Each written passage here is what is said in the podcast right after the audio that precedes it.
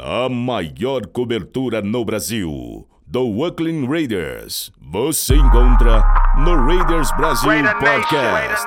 Para maiores informações e notícias, acesse www.raidersbrasil.com.br. Oakland Raiders, Oakland Raiders, Oakland Raiders.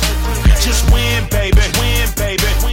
Fala galera, aqui é o Fernando com mais um episódio do Raiders Brasil Podcast. Novamente sem o Jason, né? Ele também teve alguns compromissos aí e a gente não pode deixar faltar esse podcast semanal. Mas mesmo assim, né? Vamos iniciar aí um pouquinho é, para falar né, mais aí da no- nossa trajetória dolorida aí desse ano, que parece não ter fim, né? Acho que é um dos anos mais compridos aí que já vi passar como torcedor do Raiders aí, porque realmente tá, tá difícil é, assistir aí os jogos do Raiders, difícil de, de realmente entender o que tá acontecendo lá, mas os nossos especialistas aí com certeza vão dar uma luz aí pra gente, né? Vamos falar um pouquinho aí sobre, sobre o que tá acontecendo, o que, que eles estão achando, mas principalmente, né? é, falar um pouquinho de- de- desse último jogo também. Mas antes disso, né, queria que os nossos participantes, nossos especialistas aí é, se apresentassem um pouco. Primeiro, quero que o Carlos Massara aí dê um alô pra galera, fale um pouquinho aí o que, que vai acontecer nesse podcast. Bom dia, boa tarde, boa noite para você que nos escuta. É, a gente está no fundo do poço, basicamente é isso. Chegamos no fundo do poço e estamos afundando porque o fundo do poço ainda tem areia movediça para piorar um pouco a situação. A gente não sabe o quanto ainda vai afundar, mas a expectativa é que em algum momento a gente comece a subir de volta. Não desistam. É isso aí, essa é a nossa expectativa aí que tem que se agarrar mesmo aí para que isso aconteça o quanto antes possível, cara, porque segundo alguns posts aí do, do Carlos Massari, não é tão breve assim, mas a gente tem que estar firme ali, né? Então é isso aí. Vamos lá também agora com o nosso outro especialista aí, nosso participante, Edu Camargo. Fala um pouquinho, Edu, pra gente aí também, né? Dá um alô pra galera aí e, e o que, que você acha que vai rolar nesse podcast também. Fala pessoal, tudo bem?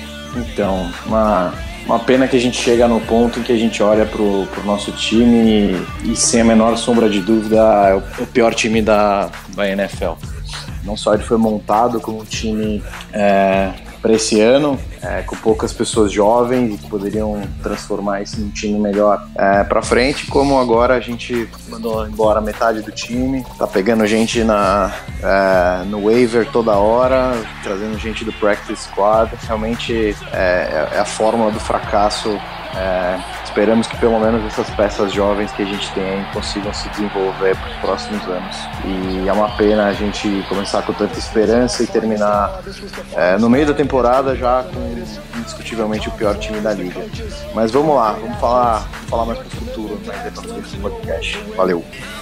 Isso aí, Edu. Então, beleza. Vamos falar um pouquinho, então, né, do, do- de tudo que aconteceu aí, né? A gente, vocês vão entender um pouquinho aí. Tem algumas ideias bem legais aí pra gente colocar nesse podcast sobre o que tá acontecendo com o nosso reidão aí, né? Mas bora pro podcast, então.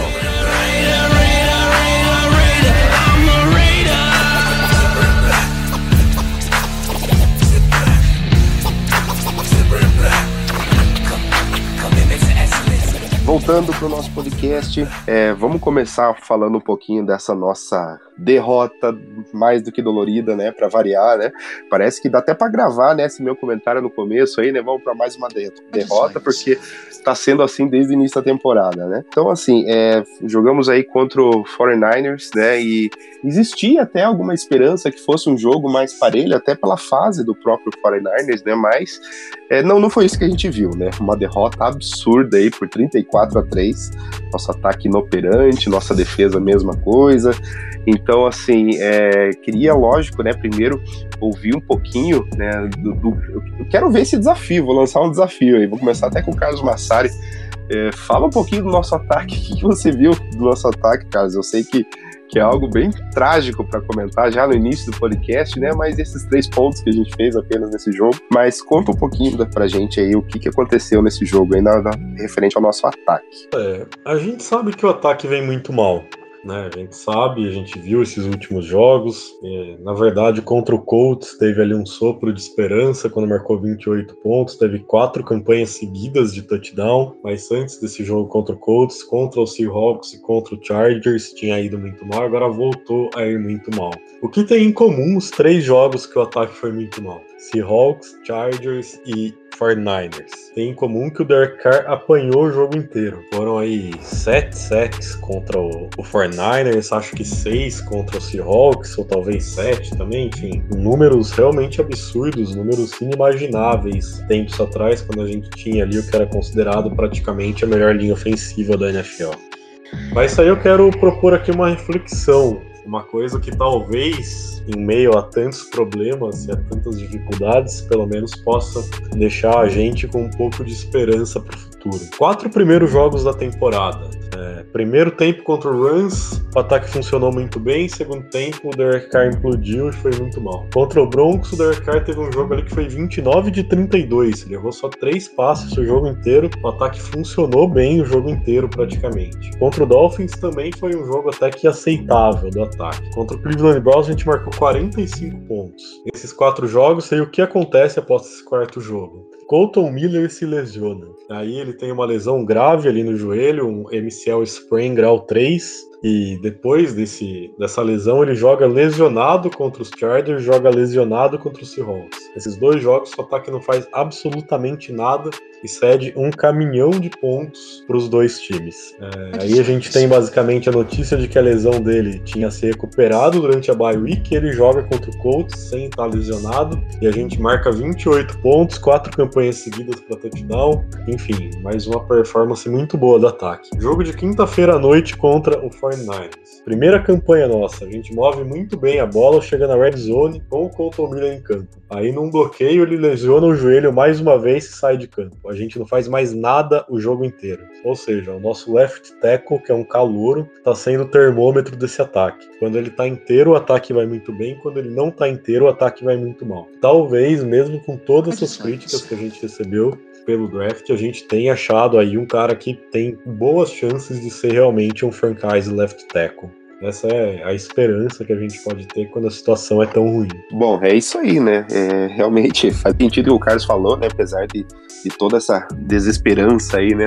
De toda essa torcida, de toda a Raider Nation aí, mas é, realmente, né, fica muito claro que, que, que sem ele no, na, na, presença do nosso ataque aí a gente vem sofrendo e, e muda da água pro vinho, né? Então, assim, fica essa esperança no ar aí que o Carlos lançou, né, que quando esse time se reestruturar, né, nem precisa ser algo assim tão milagroso, mas pelo menos com o Colton Miller saudável ali no ataque, pode ser que as coisas comecem a mudar, que é algo que a gente não, ainda não conseguiu ainda experimentar nessa temporada, né? Mas vamos ver o que, que o Edu Camargo também acha, o que, que ele viu, se ele tem algum ponto é, mais né, específico assim para comentar a gente sobre o ataque também. Fica à vontade, Edu, fala um pouquinho da tua opinião sobre o ataque desse jogo aí. Eu concordo bastante com, com o que o Carlos falou. Eu acho que os jogos que o Colton Miller foi bem é, ditou o ritmo do ataque. É, quando a gente sabe, o ataque vai até quando a linha vai, porque se a linha vai bem, o Carr vai muito bem. É uma relação direta. É difícil você ver jogos em que a linha vai, vai bem e o Carr vai mal. Se eu não me engano, o, o jogo do Rams é, teve um pouco disso e no jogo é, contra o Denver também, mas nos outros em que a linha foi bem, ele conseguiu fazer um trabalho muito bom. Assim como tem um ponto positivo do Colton Miller ser, na minha visão, também o left tackle é, da franquia para os próximos anos, é, também tem uma preocupação muito grande é, na posição de right tackle, é, que o Brandon Parker não está conseguindo dar conta, é, e ele, até o que eu sei, não está machucado nem nada, é, cometeu muitas faltas e sempre do lado dele vinha muita pressão. É um lado menos preocupante da linha, porque o quarterback está enxergando é, o defensor vindo, então ele consegue é, se livrar um pouco melhor, mas é uma posição que a gente vai ter que endereçar. É, não estou falando para release ele nem nada, manter no time, mas não é o cara para sempre e acho muito difícil o Donald Penn voltar é, para o próximo ano. E se voltar, a gente tem que ter um plano ali muito, muito bem estabelecido para caso ele se machuque de novo, ele volte lento. Então vai ter que endereçar essa posição, chega em free agency, chega, seja no draft. Eu acho que o draft é um lugar é, bom é, para você endereçar, mas a free agency é melhor ainda, porque você consegue desenvolver o Brandon Parker embaixo de um, de um right tackle bom. É, e foi basicamente isso. Os receivers pouca culpa tiveram. É, destaque muito positivo ali para os running backs. Uh, eu acho que no Jalen Richard a gente tem um running back muito bom para terceiras descidas. É a questão da gente encontrar agora quem seria a solução para a primeira e segunda descida. O Doug Morning acabou indo bem nos últimos dois jogos, mas não é a solução de longo prazo. Ele já é um cara que está um pouco mais velho e conseguiria jogar talvez mais um ano no Raiders aí, mas não é a solução de longo prazo. Mas uh, em termos gerais, o ataque mesmo que o ataque jogasse super bem, você tomar 38, 40, 42 pontos é inviável qualquer ataque tentar alcançar esse tipo de coisa. Então, é, o ataque está muito ruim, mas fica difícil todo jogo você ter que fazer mais de 35 pontos. É bem complicado. Isso aí, Eduardo. Realmente, concordo com você aí. E, e é difícil, né, ter um ataque aí que, que consiga acompanhar essa deficiência da defesa aí, né? Falando disso, né, vamos falar da defesa no próximo bloco.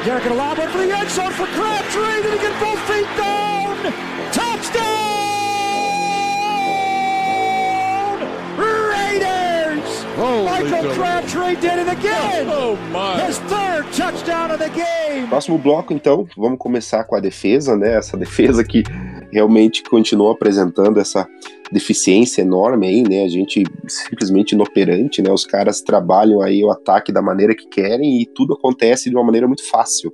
É isso que a gente percebe no jogo, né? Tudo acontecendo muito fácil não existe uma resistência, né? Não existe nenhuma jogada assim para você não ver nossos jogadores dando teco, você não vê nada acontecendo. Então, para falar um pouquinho sobre isso, fala você, Edu, né? O que, que você achou é, da nossa defesa? Comenta um pouco pra gente para ver se existe alguma luz também aí nesse setor. Cara, é muito, é muito ruim você ter que analisar uma unidade inteira, como ataque ou defesa, e literalmente não ter o que falar, porque a Doraria tá falando que, putz, a nossa secundária jogou muito mal, a nossa secundária deixou a desejar, a nossa linha não conseguiu fazer pressão, ou os linebackers não conseguiram parar a corrida. É, mas assim, quando tudo tá dando errado, é difícil você dar uma focada em, em alguma coisa, né? O time inteiro defensivo tá jogando mal, não tem ninguém que tá jogando bem, ninguém mesmo, assim. Eu, talvez uma outra, um outro jogador ainda estava dando um pouco mais de, de, de fôlego, mas em termos gerais é uma falta de de, acho que até de dedicação e de, de esforço ali. Em muitos casos, o, o, o miss tackle, né, quando os caras erram o tackle, é, pode ser porque ele teve um ângulo errado, mas às vezes também é esforço. O cara chegou atrasado, chegou sem vontade, tentou derrubar, mas não tentou, só bateu no cara. Então, para mim, é uma defesa que já entregou totalmente os pontos. O que me preocupa é isso ser algo contagiante para o pessoal mais novo e eles pararem de se desenvolver eles pararem de tentar aprender, de tentar encontrar técnicas novas para marcar o jogador, no caso da secundária, é, fazer as coberturas certas e no caso da linha, as técnicas para se desvencilhar da, da offensive line. Isso que me preocupa mais. É, essa entrega que a defesa deu ser contagiosa e acabar contagiando esses rookies que têm talento. É, são rookies que estão muito. estão numa defesa ruim, então eles não conseguem aparecer mais mas que não podem perder essa vontade de continuar aprendendo e continuar tentando fazer alguma coisa. E a defesa precisa de uma coisa muito urgente, que é consistência. Ficar trocando jogadores toda, toda hora de posição, ficar colocando um jogador novo, reserva para jogar. Tem jogador que no, joga nove, nove snaps num jogo, no outro ele começa de titular. Isso já tem que parar. Eu acho que com oito jogos o Gruden e o Gunter conseguiram sentir quem são os caras que tem que ficar no time ou não e tem que botar esses caras para jogar, botar sempre a mesma formação dos caras que vão continuar no time. Achei que foi ótimo ter dado, ter dado o release do, do Irving. É, a gente tá pagando um preço altíssimo por isso, mas era um cara que já não tava dando gás, já não tava dando vontade nenhuma. E tem que ver quem são os, caras novos que vão aparecer e, e jogar, mas eles precisam estar tá lá jogando, não pode ficar toda hora trocando ele e colocando caras mais, mais velhos. Então, assim, a defesa, o melhor que pode acontecer para ela agora é isso: é manter uma mesma escalação, treinar os caras no mesmo esquema para que ano que vem eles já cheguem voando é, nesse esquema defensivo do, do Paul Gunter, que é sim um técnico muito bom. É, tá, acho que tá difícil dele trabalhar junto do Gruden é, nesse momento, mas ele é um cara muito bom, não dá para desistir no longo prazo da nossa defesa. Bom, é isso aí, realmente, né? Realmente difícil, né, de conseguir enxergar um futuro, mas como você disse, Edu, a gente vê muita, muita coisa instável na defesa, né? Nada, nada é constante ali, né? Cada, cada jogo é uma surpresa diferente ali. Então acho que faz muito sentido aí mesmo tua análise. Bom, quero ouvir agora a opinião do Carlos, né? Todo mundo quer ouvir também a opinião do Carlos aí sobre a defesa. É, conta um pouquinho pra gente aí a tua visão, né, de, de, dessa partida contra o Foreigners, né? Esses 34 pontos que nós tomamos aí, sem de repente mostrar dificuldade nenhuma aí pro time adversário. Fala um pouquinho, Carlos. O único ponto positivo, também vou começar citando o único ponto positivo que eu vi na defesa, foi o, o Gavin Conley, que jogou muito bem. Segundo o Pro Football Focus, ele teve 23 snaps de cobertura e cedeu uma recepção para 3 jardas. Ou seja, uma performance muito, muito boa do Garon Conley. Tem que ser desenvolvido, tem que jogar o máximo de snaps que, que puder, tem que deixar ele em campo o tempo todo, porque é um cara que pode se desenvolver, pode vir a ser aí um cornerback titular do time quando o time se recuperar no futuro. Fora isso, um detalhe é o seguinte para mim. Um jogador do, do 49ers disse na entrevista pós-jogo que ele percebeu muito rápido que, que os Raiders desistiram, né? Ou seja, como que, que você é um time da NFL que você desiste no primeiro quarto? Isso demonstra que tem alguma coisa muito errada nesse time. E o que, que tem de muito errado é que provavelmente as declarações recentes do John Gruden levaram a, a, o pessoal que é mais velho, né? O pessoal que já, já tá no time faz aí, ou já tá no time faz alguns anos, ou chegou nessa off-season, mas já tem aí uns 30 e poucos anos, a perceber que, que não é o time, não é o lugar deles, né? Que eles não têm um futuro nesse time. Por exemplo, o, o Gruden disse antes do jogo que ele está muito feliz porque ele tem muito espaço salarial e que esse espaço salarial vai permitir que ele traga os jogadores que ele quer no ano que vem. Se você é um jogador que você está no time agora e você percebe que o seu treinador está feliz porque ele vai ter espaço salarial no ano que vem, você já sabe que você vai ser cortado, você já sabe que você não tem um futuro nesse time. É claro, sempre se diz que, que não existe, né, você não jogar na NFL porque mesmo que você não tenha um futuro naquele time, você está jogando pelo seu próximo contrato. Mas quando é o caso de um jogador como o Red Nelson, por exemplo, que todo mundo sabe que está em final de carreira, que dificilmente tem mais um contrato, ou quando é um cara como o Bruce Irving, que mesmo que jogue muito mal, ele vai ter mais um contrato, porque ele já produziu muito na liga, acaba sendo mais cômodo que você desista. Eu acho que o Bruce Irving é um cara que ficava muito clara a, falta de esforço dele nos últimos jogos. Inclusive, depois do jogo contra Seattle, ele deu aquela declaração que pegou muito mal quando ele falou que perguntaram para ele sobre a derrota e ele falou que na verdade ele estava preocupado com chegar em casa para fazer bebês com a esposa. Ou seja, um pouco de respeito com seu time, né? Acabou de perder um jogo aí por 27 a 3, aquele jogo para Seattle. Ou seja, um pouco de desrespeito você mostra que você não tá se importando. Então, na minha opinião, o que tem que ser feito agora com, com essa defesa dos Raiders é cortar esses veteranos. Já cortou o Reeve, concordo com o Edu, que, que foi muito bom esse corte. E corta todo mundo, cara. Corta o Red Nelson, corta o Gilchrist, corta esses caras que já tem mais de 30 anos. Os caras não são futuros, os caras não vão estar tá lá no que vem. Eles não vão estar tá lá quando a defesa se reconstruir. Pega cara e impactar esse squad dos outros times, tenta achar alguma peça que, que seja importante pro futuro tenta montar uma defesa aí com os calouros que a gente tem, com o Conley, o Hurst, o Key, o Hall, que a gente sabe que são peças do futuro do time que vão estar tá lá em Las Vegas 2020. E tenta achar mais alguém que seja novo, não tem por que ficar indo atrás de, sei lá, hoje contrataram o Coney por exemplo, uma contratação que eu discordo, porque é um cara que também já é mais velho. Eu acho que o enfoque tem que mudar. E assim, não dá para criticar o Paul Gunter, porque a defesa não tem talento, e porque ele já provou em Cincinnati que ele é um coordenador de alto nível. É, isso aí, eu acho que tá bem exatamente isso mesmo, né? O time tem que aproveitar esse momento de que só tá sofrendo pancada e aproveitar para já começar a renovar, né? Para quem insistir com esses idosos no time aí que realmente não vão trazer futuro nenhum pra gente, né? Então, concordo e assino. Tamo junto, Carlos. Bom, então fala já, né, comentamos um pouquinho aí do ataque da defesa desse jogo que passou. Então vamos falar um pouco agora do próximo jogo.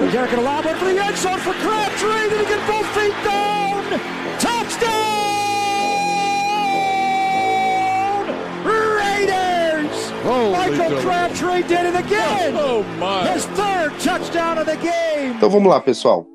Próximo jogo, vamos jogar isso aí, respirem fundo, se preparem, né? Tem, tomem aquela água. Mas é com eles mesmo, contra o Chargers, né? Semana 10, no dia 11 de novembro, vamos enfrentar os Chargers. Então, assim, tá simplesmente voando, né, em campo. Os caras estão muito bons. A gente já sabia ano passado que eles teriam uma temporada muito boa nesse ano e de fato está acontecendo. Vamos jogar em casa, vai ser na nossa casa, Coliseu. Então, assim, vamos lá, vamos lá. Então, vamos ter que comentar de qualquer jeito. Fale um pouquinho pra gente aí, Carlos, o que, que você espera desse jogo. E também já fale aí da, da a tua aposta, né? Um placar aí que você sempre é positivo. Tô curioso para ver depois do final dos teus comentários aí a sua aposta. Pode Vai lá, Carlos, manda ver. É, eu não vejo de forma alguma, de ângulo nenhum, de qualquer tipo de, de forma que a gente olhe para esse jogo, alguma chance da gente ganhar. Porque não tem, cara, não tem comparação os dois times. A esperança é que o Colton Miller se recupere da lesão dele e possa estar em campo para que o nosso ataque funcione. Se o nosso ataque funcionar, pode ser que a gente tenha um jogo ali parecido com o do Colts se não, se não tiver o Colton Miller, se não tiver o Ozemeli, que também agravou de novo a lesão dele, vai ser horrível, provavelmente, né? O cara vai apanhar mais do que. Não sei, não quero nem fazer nenhuma metáfora estranha aqui nesse momento, mas o cara vai apanhar muito, vai dar muita dó dele, vai tomar uns 10, 15, 35 sacks, mais ou menos, vai sair no terceiro quarto direto pro hospital e. fazer muita coisa. Dá dó mesmo. Nossa defesa aí, no ataque ainda coloquei um condicional, né, que é o Colton Miller e o Zemeli jogarem saudáveis que a gente pode fazer alguma coisa. Agora, nossa defesa de forma alguma vai parar o Melvin Gordon, de forma alguma vai parar o Philip Rivers com o Keenan Allen, com todo o talento ofensivo que eles têm. Vai ser uma lavada sempre que, que eles pegarem a bola. Meu palpite aí é 38 a 10 vitória do Chargers. É isso aí, cara. Bom, é, não esperava outra, outra análise ali, realmente, né, cara? Vai ser. Vai ter que ser forte para conseguir ver, é como se fosse se preparar para assistir um filme de terror no cinema, assim. Então, realmente estou esperando ver um show de horror mesmo nesse jogo. É, bom, Edu, e você? Pensa um pouco diferente da gente aí, tô curioso também para ouvir tua opinião. Fala aí, Edu. Cara, se eu, se eu pensasse diferente de vocês, eu tava no manicômio, né? Não, porque não dá. O Carlos falou tudo, cara. A gente não tem a menor chance de, de ganhar esse jogo. Só se machucar o time inteiro titular do Chargers. Acho que mesmo assim a gente não consegue. Nossa defesa não segura o time reserva do Chargers. Cara, o, o, o que me preocupa um pouco desse jogo é, é porque a gente já sabe onde, para onde a temporada vai. Eu acho que é muito arriscado é, você colocar a nossa linha para jogar com o Colton Miller e com o KO, porque eles estão voltando de, de, lesão, eles estão jogando machucados e a última coisa que você quer é ter que se preocupar com left guard, desculpa, com right guard e com left tackle para a temporada que vem, caso esses caras sofram alguma lesão um pouco mais séria. Então eu, eu sei que eu, e, eu penso até em, em, em, fazer, talvez o Carr não jogar. Eu, eu acho que seria uma decisão até que o John Gruden deveria pensar não porque ele não tá merecendo nem nada do gênero, mas porque claramente não existe a capacidade de proteger. É, se, se, ele continuar tomando. E, e, e, assim, o pass rush do, do Chargers é muito melhor do que o pass rush é, do 49ers. Muito é melhor que o do Seahawks. É, então ele vai apanhar muito. E a chance dele se machucar também é muito grande. E a última coisa que a gente quer é chegar numa, numa pós-temporada tendo um quarterback voltando de lesão, com uma linha também voltando de lesão. A gente viu como é que foi o Donald Penn voltando de lesão nessa pós-temporada. Ele voltou e se machucou de novo porque não teve tempo de se recuperar. O Kyo e o Colton Miller são muito mais jovens que o, que o que o Donald Penn, mas existe essa preocupação de ter alguma. De, você tá com uma, uma, parte do seu corpo machucada e continuar machucando ela é a pior coisa possível. Você não tem o tempo de, de, de, de curar. E não é como se a gente estivesse precisando desses caras para ir para playoffs. A temporada já acabou. Então tem que pensar agora é, no futuro. Então, assim, eu não, nem colocaria esses caras para jogar, para não arriscar, e também não colocaria o carro. Sei que pega, pegaria super mal não colocar o carro, passaria a mensagem errada, é, mas também acho que não vale a pena. Enquanto esses caras não estiverem inteiros, não tem linha, não tem linha. Trouxemos de novo o David Sharp, estamos tentando tudo, não tem quem botar. E ele vai se machucar muito ainda. Então, bom, minha aposta para esse jogo, e aí a nossa defesa, só para falar, não tem a menor chance de segurar ninguém. É, o Philip Rivers, eu acho que provavelmente minha aposta é que o Philip Rivers joga até o meio do terceiro quarto, depois deve entrar o time reserva para eles não se machucarem também. É, eu acho que a gente mal, mal e mal faz aí os 10 pontos, aposto que vai fazer uns 7 pontos. E acho que é outro jogo que a gente deve tomar mais uns 42, 45 pontos por aí, infelizmente. Sua aposta, então, Eduardo, seria o quê? Uns 42 a 7, mais ou menos isso? É, uns 42 a 7, por aí. Então tá certo, cara. É, realmente, eu não, não, consigo também ter outro tipo de previsão e concordo com o Edu quando me disse que acho que seria a hora de poupar o Derek Kerr, porque viu que a gente não consegue produzir mais nada. E mesmo que passe uma mensagem errada, eu acho que quem é analisa um pouco mais friamente as situações vê que ele está correndo risco de vida ali, né? Então, realmente acho que seria bem sensato fazer isso aí. Então é isso aí, pessoal, né? Vamos, vamos assistir do mesmo jeito, vamos torcer, vamos estar tá junto lá com todo mundo, mas né? Para ver se acontece alguma coisa diferente aí dessas últimas semanas, esses últimos meses aí que a gente tem sofrido tanto nesse ano. Bom, pessoal, então já temos essa análise feita aí dos nossos especialistas. Próximo bloco.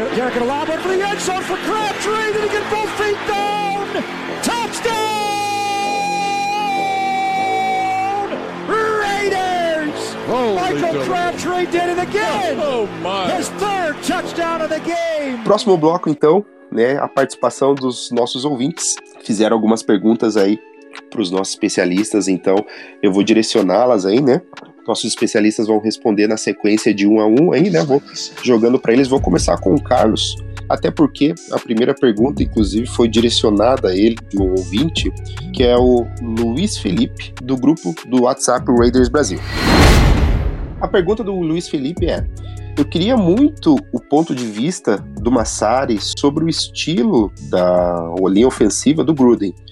Uma análise de prós e contras para os dias de hoje. Então ele queria saber exatamente assim se existe alguma. Foi comentado alguns podcasts atrás sobre essa situação, mas se agora isso mudou um pouco, cara, se você vê alguma alguma questão assim que apesar dos pesares aí que você acha que seja passível de fazer alguma análise. Quando a gente fala em estilo de linha ofensiva do Gruden, eu imagino que ele está falando o fato do Gruden, no caso do Tom Cable, né, mas especificamente, preferia esse estilo de linha ofensiva, que é o que a gente chama de outside zone, né? Basicamente, você vê ali no filme, você consegue ver que todos os membros da linha ofensiva sempre correm para um lado, eles não, não bloqueiam de frente para frente, tentando empurrar, abrir os espaços cada um de, uma forma. Todos eles correm para um lado e é a partir daí que os buracos se abrem.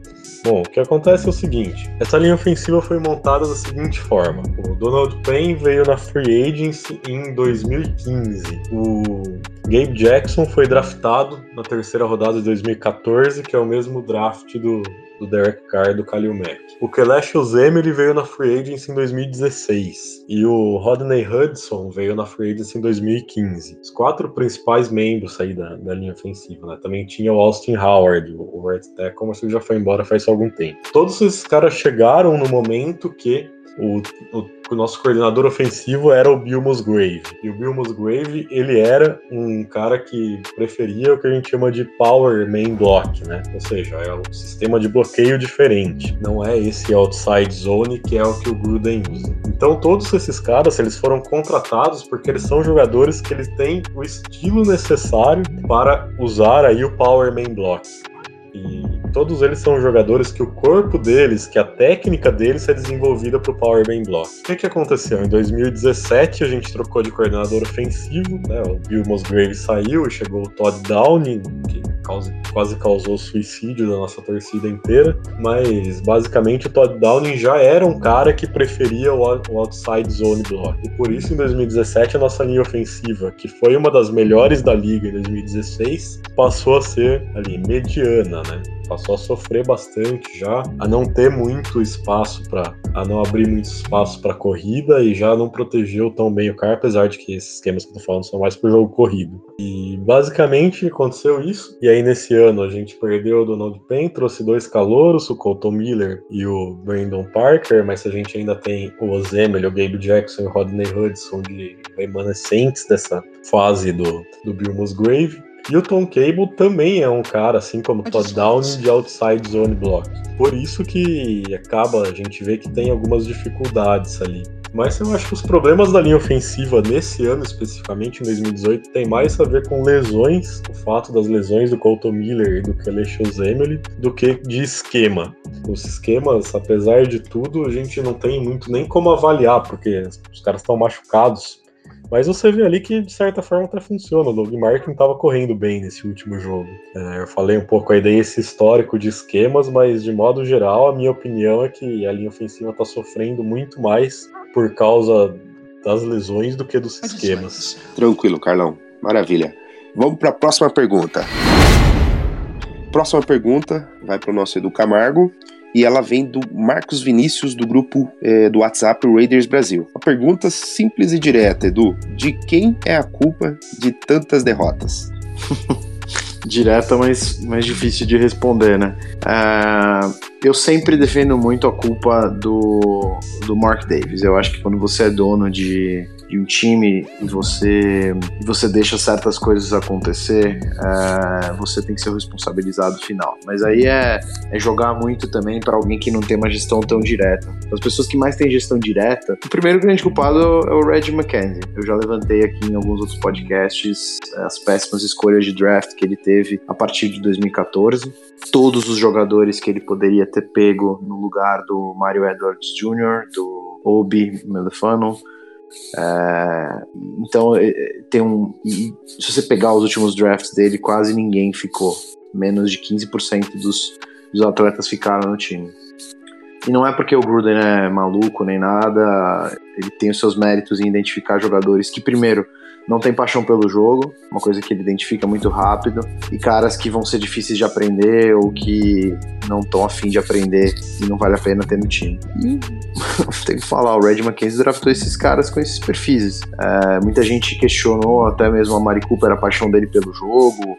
É, não era um cara que aparentemente tinha muita, muito tesão de jogar ali e tal. Então, assim, dos, dos mais diretos culpados é o, é o Reggie McKenzie. E o Gruden a gente tem que esperar uns dois, dois, três anos, porque na visão dele, ele pegou um time péssimo, precisava ser totalmente trocado. Ele falou: infelizmente eu não vou conseguir dar para Oakland um título, mas eu vou tentar dar para Vegas é, logo no primeiro ano. Então ele montou uma estratégia para 2020. Ele tá com um time jovem é, e com muito talento. Então não dá para falar ainda diretamente que a culpa foi dele. Que ele errou, que ele teve vários erros de execução da parte técnica e tática, inúmeros. Mas é difícil quando você tem um time ruim na mão. É, é muito difícil. E a culpa do time ser ruim é do, do Red McKenzie. Tá aí a opinião do Edu, né? Nosso culpado tá, tá aí na mesa dos réus. então vamos lá, próxima pergunta. A próxima pergunta vem do Bruno Ribeiro, da página do Facebook Raiders Brasil, né? Só para explicar a pergunta dele, né? Tendo em vista a situação atual do runner back do Steelers, o Levon Bell, né? Ele faz a pergunta: vale a pena investir no Bell? Cara, eu tenho um feeling muito forte de que o Livion Bell será jogador dos Raiders em 2019. É um feeling muito grande que eu tenho. Vou te dizer por quê. Porque ele já deixou claro que o que ele quer é dinheiro, certo? Ele tá fazendo esse holdout aí que tá durando até novembro, uma coisa que é raríssima. Até agora ele só vai se apresentar porque se ele não se apresentar, ele não ganha o direito de ser free agent. Então ele só vai se apresentar por causa disso. E ele deixou claro, assim, fazendo isso, que o que ele quer é dinheiro. E, por outro lado, o Gruden tem esse estilo, que é meio estilo do Al Davis, assim, de querer a grande estrela. E o Gruden vai ter 90 milhões de espaço salarial. E ele vai precisar de uma estrela, porque ele vai precisar de um fato novo, que seja um fato que traga a torcida aí de volta pro time, uma coisa assim. E por isso eu acho que ele vai com muitos milhões de dólares atrás do Livion Bell. Eu tenho aí esse feeling muito grande, eu tenho esse palpite muito grande. Eu apostaria, se eu pudesse, que em 2019 o Le'Veon Bell será jogador dos Raiders. E eu acho que vale a pena, cara. É um bom running back, é um cara que sabe correr muito bem. É um cara que você pode dar a bola na mão dele 30 vezes por jogo que ele aguenta, que ele vai ganhando ali 4 jardas em 4 jardas, vai indo até o fim. Então, assim, eu acho que ajudaria bastante o nosso ataque. Cara, se tivesse uma câmera aqui, vocês iam ver o vibrando aí com a, com a resposta do Carlos, porque me surpreendeu. Eu imaginei que seria a resposta dele fosse extremamente ao contrário. Achei que ele ignoraria essa informação, que jamais, mas confio muito no filho do Carlos aí. Então, ó, vamos torcer para que isso realmente se concretize. Então, próxima pergunta.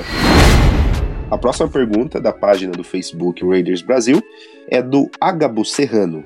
É perigoso se manter torcedor dos Raiders sem ter plano de saúde e o risco de infarto? Como que faz? Fala um pouquinho como você tá passando por isso aí, Eduardo. Cara, não só para você, como para as pessoas que estão do seu lado enquanto você vê o jogo. Porque, cara, eu, eu, eu vi o jogo, quarto quarto eu já guardei meu caderninho, eu falei, cara, não vou me estressar, mas até lá, é, até chegar naquele último quarto que você já sabe que o jogo já era, é, cara, é, é, é, difícil, é perigoso pra caramba, não só não ter para você, como você tem que ter pra sua esposa, marido, filho, todo mundo que tá perto, cara, porque é tanta, é tanta falta de esforço, erro, coisa, execução que você vê errada, equipe desmotivada, que, cara, dá vontade de dá vontade de arremessar o na TV. não estraga tua TV não, Edu, não estraga aí, porque acho que o Raiders nesse ano, pelo menos, não tá valendo aí esse prejuízo para você não, cara, mas, mas valeu aí a resposta. Vamos para a próxima pergunta.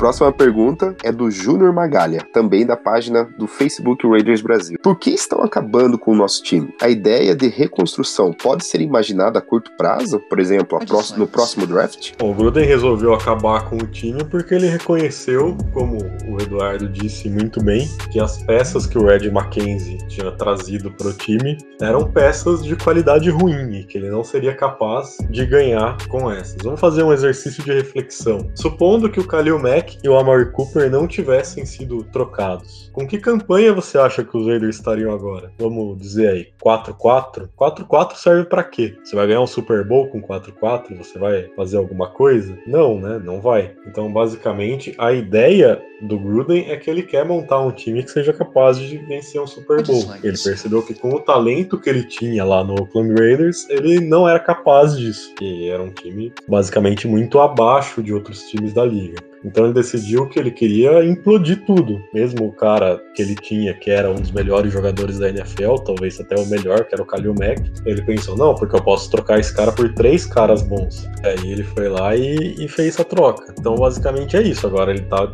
implodindo o time inteiro com a esperança de que ele consiga escolher jogadores muito melhores do que o Red McKenzie escolheu. A ideia é essa. Se vai dar certo, eu não sei. Eu imagino também, como o Eduardo disse, que a ideia do Gruden é que o time seja bom bom em 2020, ou seja, 2018, esses últimos oito jogos, e 2019 se prepare porque vai ser sofrimento.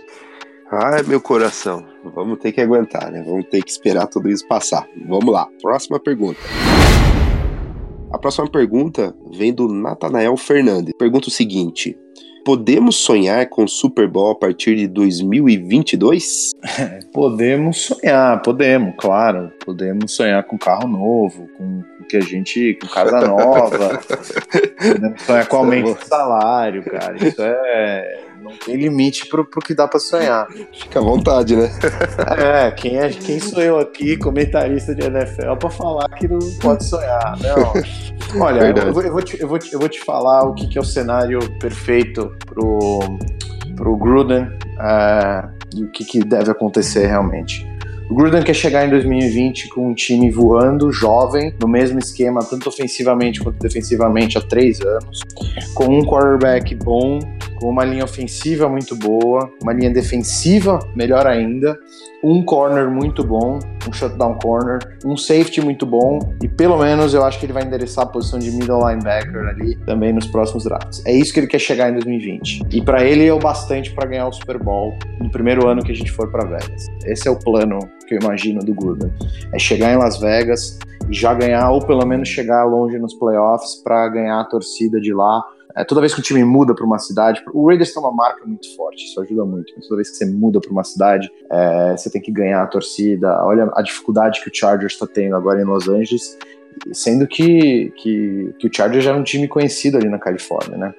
Então, esse é o plano. Então, é, até 2022 é, é, possível, mas eu visualizo eles mais querendo nesses primeiros um ou dois anos é, de Las Vegas já tentar chegar no Super Bowl. Esse é o planejamento. Agora, a execução vai depender muito dos próximos dois drafts, é tão básico quanto isso. Se forem dois drafts ruins, se o Raiders for mal, aí vai demorar bem mais. Mas é o plano. Tá, esse sonho aí tá no planejamento do Gruden, senão ele não teria feito tudo isso que ele fez aí com o time, desmontar o time inteiro. Beleza, concordo com você, Edu. Também acho que vai depender de muitas situações aí, principalmente do draft, né? Vamos ter que esperar aí pra ficar sabendo. Bom, vamos para a próxima pergunta e última. A próxima pergunta é praticamente o que o Edu respondeu, a opinião dele ali valeria também para essa pergunta, mas vamos, vamos para encerrar, vamos ver como que o Carlos pensa disso também, né? Qual a opinião dele dessa pergunta. A pergunta vem do Alisson Brito, né? Ele, ele pergunta assim: quando que teremos um time competitivo novamente? Basicamente, vou dizer tudo que o, que o Eduardo disse. A ideia do Gruden é que seja em 2020. É, isso é o que ele quer, o planejamento dele. Chegar em Las Vegas com um time forte. Chegar em Las Vegas e poder ganhar a torcida de lá. Se vai dar certo ou não, depende desses dois drafts. Depende do draft de 2019, que a gente tem três escolhas de primeira rodada. Depende do draft de 2020, que a gente tem duas escolhas de primeira rodada. E depende de como ele vai usar esses quase 90 milhões de espaço salarial que ele tem. Tem muita munição, assim, tem uma chance real de dar certo. Tem muita munição, mas se você usar errado, vai vai dar errado. Então agora tudo está na, na mão do John Gruden. E assim o Carlos encerra as nossas perguntas. E tudo está na mão do John Gruden. Então, pessoal, durmam com essa. é isso que é, essa aqui é a nossa realidade. O que, o que espera a gente aí para os próximos anos. Bom, então essas foram as perguntas e partiu o próximo bloco.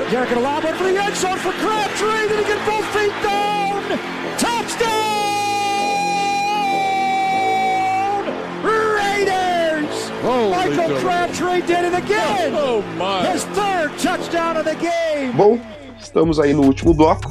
É, o último bloco, como vocês sabem, são aqui ó, nossos especialistas aí dando um salve para a galera e, umas, e, as considerações finais. Então, para seguir aqui a, a, a, sequência de quem falou por último, fala aí, Eduardo. Dá um alô pra galera, dá um salve pra galera aí e deseja aí força para todo mundo. Boa.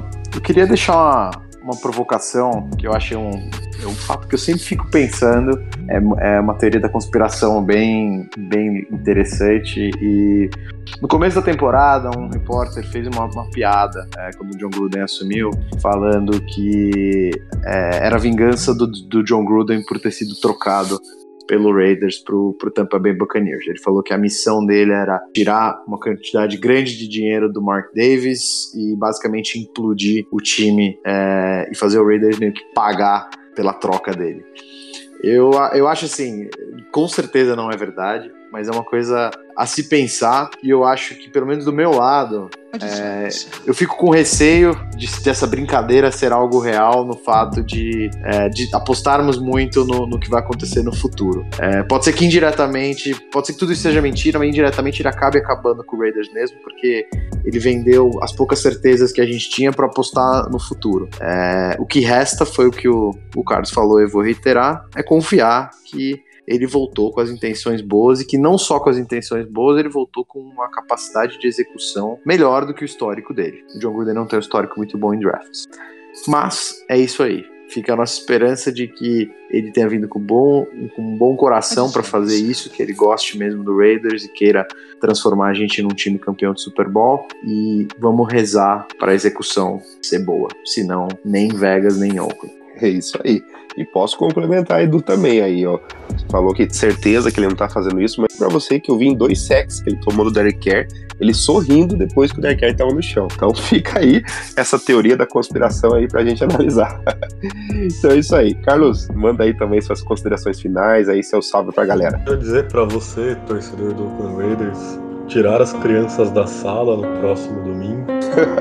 tomar aí remédios pesados, problemas psiquiátricos que podem ser causados, colocar uma boina para você não arrancar os próprios cabelos e é isso aí, galera. Obrigado quem ouviu a gente. Tente não se suicidar até o próximo episódio e voltaremos aí na próxima semana. Obrigado.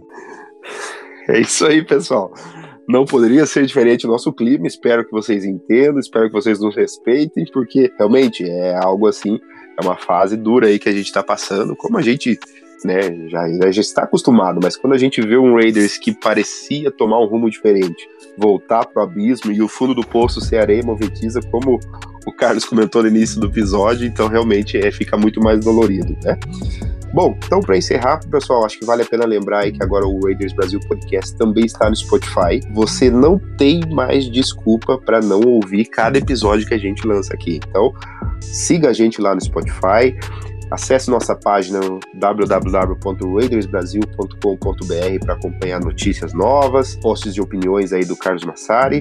Também, né, o Twitter do Carlos, que é @oakraidersbr, né, que ele pode aí também, ele sempre está comentando aí notícias em tempo real quentinhas aí, então sigam lá também o Twitter dele para vocês sempre estarem atualizados. Então é isso aí, pessoal. Um grande abraço para vocês aí, obrigado pelas perguntas, obrigado aí pela, pela audiência de vocês e até o próximo podcast. Um abraço. The autumn wind is a pirate, blustering in from sea. With a rollicking song, he sweeps along, swaggering boisterously. The autumn wind is a raider, pillaging just for fun. He'll knock you round and upside down and laugh when he's conquered and won. Raider Nation, let's go, let's go. Raider Nation, let's go, let's go. Raider Nation, are you ready for some football? You ain't ready for no football. You ain't ready for the Oakland Raiders. It's the invasion of the Oakland Raiders. Are you ready for some football? You ain't ready for this football. Ah! Here we come, baby. Just win, baby. Feel the storm of the cold autumn wind, baby. It's the Oakland Raiders. Get your mouthpiece. You in the black hole with the black beast. This ain't black gold, this is black silver. Commitment to excellence, we deliver. And we'll play past regulation. It's the invasion of the Raider, Nation. Let's go.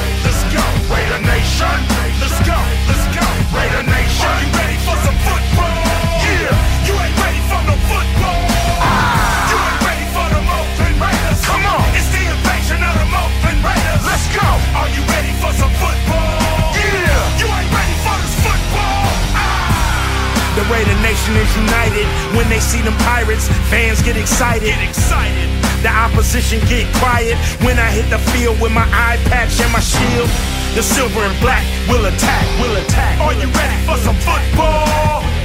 The silver and black will attack, will attack. Are you ready for some football? Raider Nation, let's go, let's go. Raider Nation, let's go, let's go. Raider Nation, let's go, let's go. Raider Nation, let's go, let's go. Raider Nation, we are, we are. Raider Nation, we are, we are. Raider Nation, we are, we are. Raider Nation, we are, we are. Raider Nation, just win, baby. Just win, baby. Just win, baby. Just win, baby. Just win, baby. Just win, baby. Just win, baby. Just win, baby.